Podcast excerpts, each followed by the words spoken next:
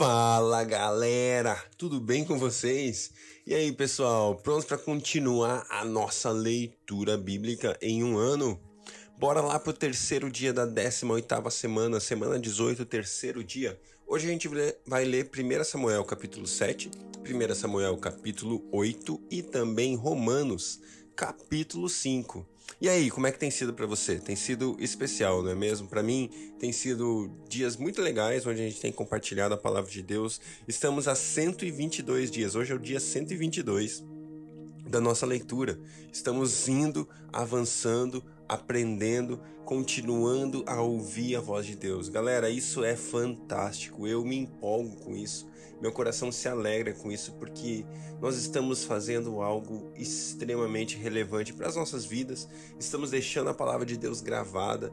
São coisas que são tão importantes e eu fico muito feliz de estar podendo fazer isso com cada um de vocês. Então, não esquece, compartilha aí, traz mais pessoas para esse barco, para essa onda que a gente está surfando, porque eu tenho certeza que é edificante e é transformador, beleza? Não precisa ser no primeiro dia do ano para começar, pode começar a qualquer momento. Vai lá no primeiro episódio da primeira semana e começa a sua leitura bíblica hoje mesmo.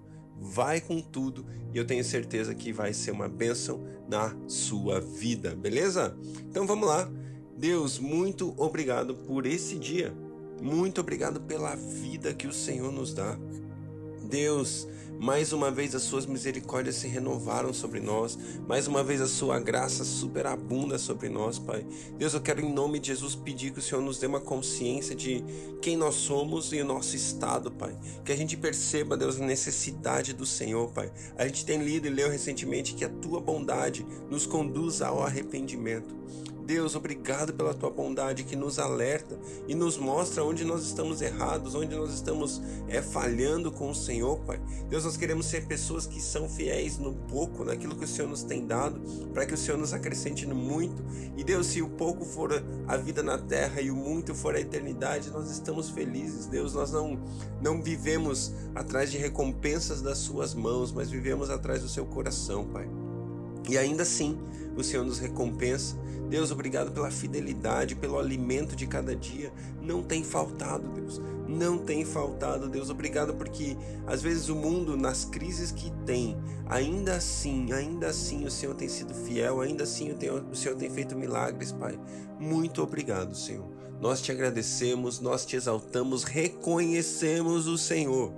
Eu reconheço, Deus, que na minha vida, se não fosse o Senhor, o que seria de mim? eu seria nada, eu estaria morto, eu estaria perdido sem o Senhor, Pai.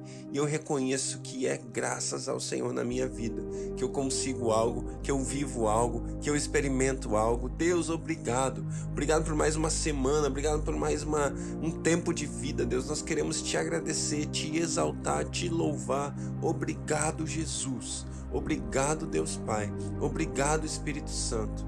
Eu oro de coração ao Senhor. Obrigado pelos nossos filhos, pelos nossos amigos, pelos nossos parentes. Obrigado, Deus, porque o Senhor está perto de nós. Obrigado, Deus. Muito obrigado pela igreja, muito obrigado pela expressão do seu corpo aqui na terra, Pai. Muito obrigado, Deus. Levanta a igreja nesses dias para se mostrar, para que ela mostre mais e mais quem Jesus é. Em nome de Jesus, Pai. Em nome de Jesus, Pai, levanta a igreja nesses dias, Pai. Muito obrigado, Deus. Nós te exaltamos, te louvamos, pedimos mais uma vez pela leitura da palavra. Abra os nossos olhos com revelação, em nome de Jesus. Amém. Glória a Deus. 1 Samuel, capítulo 7. Os homens de Kiriat Jearim vieram para levar a arca do Senhor. Eles a levaram para a casa de Abinadab, na colina, e consagraram seu filho Eleazar para a guarda da arca do Senhor. A arca permaneceu em Kiriat Jearim muito tempo, foram vinte anos, e todo o povo de Israel buscava o Senhor com súplicas. E Samuel disse a toda a nação de Israel: Se vocês querem voltar-se para o Senhor de todo o coração, livre-se então dos deuses estrangeiros e das imagens de Astarote. Consagre-se ao Senhor e prestem culto somente a Ele, e Ele os livrará das mãos dos filisteus. Assim, os israelitas se livraram dos Baalins e dos postes sagrados e começaram a prestar culto somente ao Senhor. E Samuel prosseguiu: Reúnam todo Israel em Mispa, e eu intercederei ao Senhor em favor de vocês. Quando eles se reuniram em Mispa, tiraram água e derramaram perante o Senhor. Naquele dia jejuaram e ali disseram: Temos pecado contra o Senhor. E foi em Mispa que Samuel liderou os israelitas como juiz. Quando os filisteus souberam que os israelitas estavam reunidos em Mispa, os governantes dos filisteus saíram para atacá-los. Quando os israelitas souberam disso, ficaram com medo e disseram a Samuel: Não pares de clamar por nós ao Senhor, o nosso Deus, para que nos salve das mãos dos filisteus. Então Samuel pegou um cordeiro ainda não desmamado e o ofereceu inteiro como holocausto ao Senhor. Ele clamou ao Senhor em favor de Israel, e o Senhor lhe respondeu. Enquanto Samuel oferecia o holocausto, os filisteus se aproximaram para combater Israel. Naquele dia, porém, o Senhor trovejou com fortíssimo estrondo contra os filisteus e os colocou em pânico, e foram derrotados por Israel. Os soldados de Israel saíram de Mispa e perseguiram os filisteus até um lugar abaixo de Bet-Car, matando-os pelo caminho. Então Samuel pegou uma pedra e a ergueu entre Mispa e Sem, e lhe deu o nome de Ebenezer, dizendo: Até aqui o Senhor nos ajudou. Assim os filisteus foram dominados e não voltaram a invadir o território israelita. A mão do Senhor esteve contra os filisteus durante toda a vida de Samuel. As cidades que os filisteus haviam conquistado foram devolvidas a Israel, desde Ecrom até Gate. Israel libertou os territórios ao redor delas do poder dos filisteus, e houve também paz entre Israel e os amorreus. Samuel continuou como juiz de Israel durante todos os dias de sua vida. A cada ano percorria Betel, Gilgal e Mispa, decidindo as questões de Israel em todos esses lugares, mas sempre retornava a Ramá, onde ficava sua casa, e ali liderava Israel como juiz, e naquele lugar construiu um altar em honra ao Senhor. Glória a Deus, glória a Deus. Esse texto é um texto super conhecido, super famoso, né? Quando essa pedra é colocada dizendo Ebenezer, até aqui nos, o Senhor nos ajudou, até aqui o Senhor tem nos ajudado. E eu acabei de orar isso, eu acabei de falar, eu reconheço o Senhor nos meus caminhos. Cara, reconheça o Senhor nos seus caminhos. Sabe, olhe para sua vida e perceba a ação de Deus, perceba a manifestação de Deus, perceba que se não fosse por Ele, Sabe, se não fosse pela graça, se não fosse pela bondade, se não fosse pelo amor, se não fosse pela misericórdia, se não fosse pela obra de Jesus na cruz, se... aonde eu e você estaríamos? Aonde eu estaria, sério? Onde eu estaria? O que estaria eu fazendo? Como seria a minha vida se não fosse por Ele? Sabe, reconheça o Senhor nos seus caminhos. Coloque uma pedra hoje na sua vida e diga: Ebenezer, Deus é comigo, Ele é por mim. E se Deus é, é por nós, quem será contra nós? Sabe? Faça isso, reconheça o Senhor nos seus caminhos. E a gente percebe de novo o povo voltando a Deus e Deus pronto a responder, Deus pronto a agir, Deus pronto a entregar de novo, a se manifestar de novo, a amar de novo, a, re, a redimir novamente. Sabe, eu não sei, às vezes você pode até estar longe, mas hoje reconheça o Senhor nos seus caminhos e fale: Deus, me perdoa. Temos pecado contra o Senhor. Deus, tenho pecado contra o Senhor. Me perdoa. Hoje eu me volto para o Senhor, porque até aqui eu sei que o Senhor tem estado comigo. Até aqui o Senhor nos tem ajudado. 1 Samuel, capítulo 8. Quando envelheceu, Samuel nomeou seus filhos como líderes de Israel. Seu filho mais velho chamava-se Joel, o segundo Abias. Eles eram líderes em Berseba. Mas os filhos dele não andavam em seus caminhos. Eles se tornaram gananciosos, aceitavam suborno e pervertiam a justiça. Por isso, todas as autoridades de Israel reuniram-se e foram falar com Samuel em Ramá, e disseram-lhe: Tu já estás idoso e teus filhos não andam em teus caminhos. Escolhe agora um rei para que nos, nos lidere à semelhança das outras nações. Quando, porém, disseram: Dá-nos um rei para que nos lidere, isso desagradou Samuel. Então ele orou ao Senhor, e o Senhor lhe respondeu: Atenda a tudo que o povo está pedindo não foi a você que rejeitaram, foi a mim que rejeitaram como rei. Assim como fizeram comigo desde o dia em que os tirei do Egito até hoje, abandonando-me e prestando culto a outros deuses, também estão fazendo com você. Agora atenda-os, mas advirta-os solenemente e diga-lhes quais direitos reivindicará o rei que os governará. Samuel transmitiu todas as palavras do Senhor ao povo, que estava lhe pedindo um rei, dizendo: O rei que reinará sobre vocês reivindicará como seu direito o seguinte: ele tomará os filhos de vocês para servi-lo em seus carros de guerra e em sua cavalaria e para correr à frente dos seus carros de guerra. Colocará alguns como comandantes de mil, outros como comandantes de cinquenta. Ele os fará arar as terras dele, fazer a colheita e fabricar armas de guerra e equipamentos para os seus carros de guerra. Tomará as filhas de vocês para serem perfumistas, cozinheiras e padeiras. Tomará de vocês o melhor das plantações, das vinhas e dos olivais, e o dará aos criados dele tomará um décimo dos cereais e da colheita das uvas e o dará a seus oficiais e seus criados. Também tomará de vocês, para o seu uso particular, os servos e as servas, e o melhor do gado e dos jumentos. E tomará de vocês um décimo dos rebanhos, e vocês mesmos se tornarão escravos dele. Naquele dia vocês clamarão por causa de um rei que vocês mesmos escolheram, e o Senhor não os ouvirá. Todavia, o povo recusou-se a ouvir Samuel e disse: Não, queremos ter um rei. Seremos como todas as outras nações. Um rei nos governará e sairá à nossa frente para combater em nossas batalhas. Depois de ter ouvido tudo o que o povo disse, Samuel o repetiu perante o Senhor. E o Senhor respondeu: Atenda-os e deles um rei. Então Samuel disse aos homens de Israel: Volte, cada um, para a sua cidade. Com vontade de continuar aqui a gente vai continuar, claro, amanhã essa leitura desse texto, mas a gente começa a perceber que apesar de uma decisão estranha, em breve a gente vai ver que Deus ainda assim foi bondoso e foi gracioso com o povo. Glória a Deus, vamos continuar Romanos capítulo 5. Tendo sido, pois, justificados pela fé, temos paz com Deus por nosso Senhor Jesus Cristo, e por meio de quem obtivemos acesso pela fé a esta graça na qual agora estamos firmes e nos gloriamos na esperança da glória de Deus.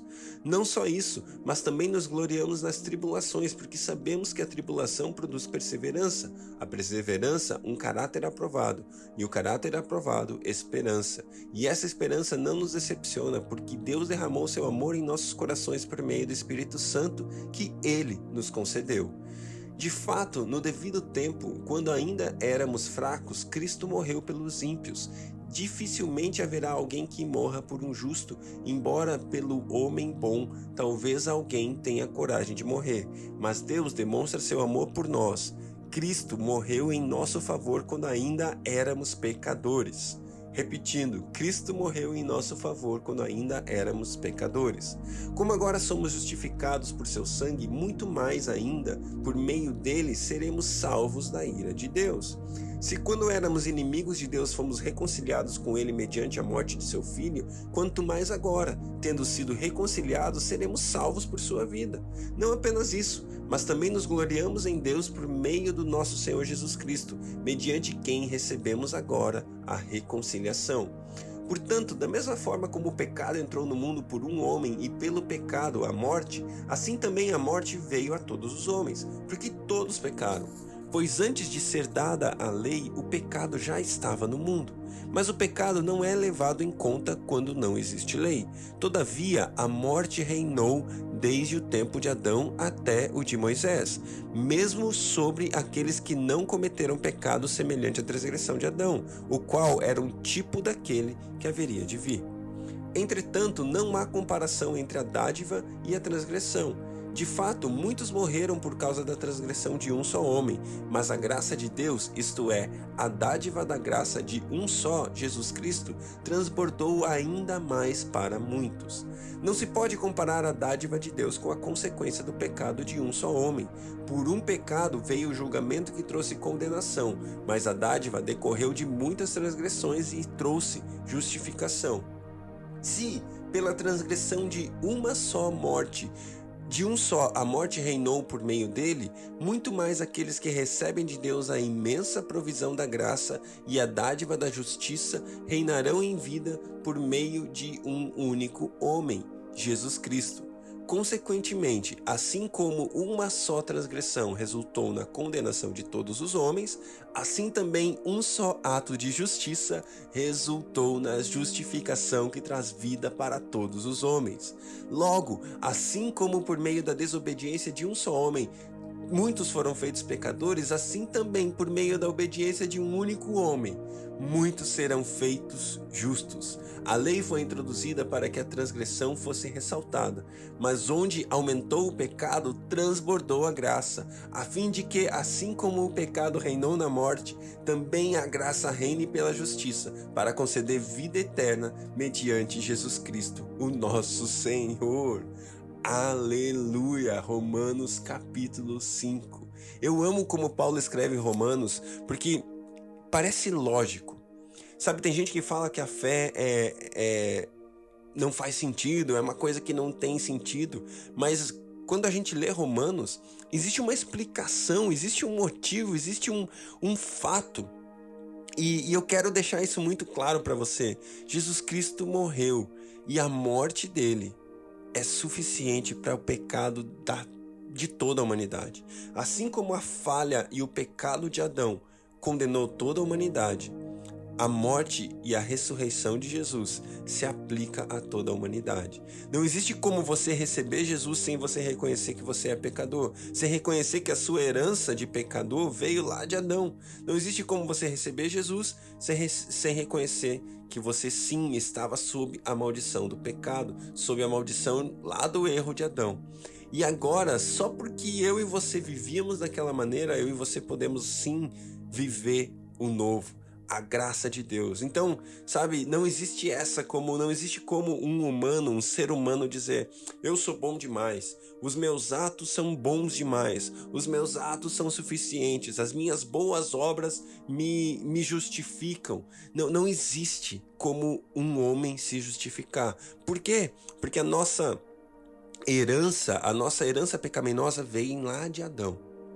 Mas existe como nós sermos justificados através da obra de Jesus, porque pelo pecado de um só homem todos foram condenados, assim também pela obra de justiça de um só, todos nós somos justificados.